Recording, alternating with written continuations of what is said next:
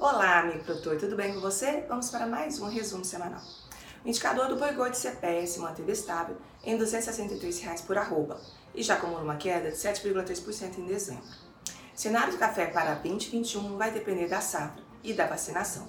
O ano de 2021 deve ser um ano de preços mais positivos depois da queda recente em Nova York. Com quase 60% da safra 2021 já comercializada e os negócios mais limitados pelas incertezas climáticas, o sojicultor agora se questiona como essa baixa da moeda americana pesa sobre a formação dos preços da oleaginosa daqui para frente. O país conta com 413 cooperativas de crédito, mas tende a aumentar com a ampliação de serviços digitais, que complementam operações físicas e têm potencial para viabilizar o negócio, mesmo onde esses grupos não estão presentes. Os preços da soja voltaram a se recuperar levemente no Rio Grande do Sul, já que as cotações da oleaginosa haviam registrado recuo.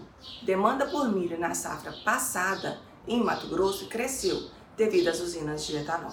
A liquidez está lenta no mercado internacional do trigo neste fim de ano, especialmente devido à demanda enfraquecida.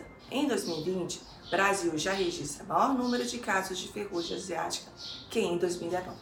Clima seco no início da safra em Minas Gerais poderá resultar em queda de produtividade da soja. Gripe aviária já se espalha por diversas regiões do Japão, sendo o pior surto já registrado no país. China, Estados Unidos e Europa esperam a autorização para comprar terras aqui no Brasil. Fluxo das precipitações até o final do mês será determinante para o principal estado produtor da oleaginosa do país, o Mato Grosso. Brasil deverá encerrar 2020 colhendo a maior safra de café da história. Esse foi mais um resumo semanal.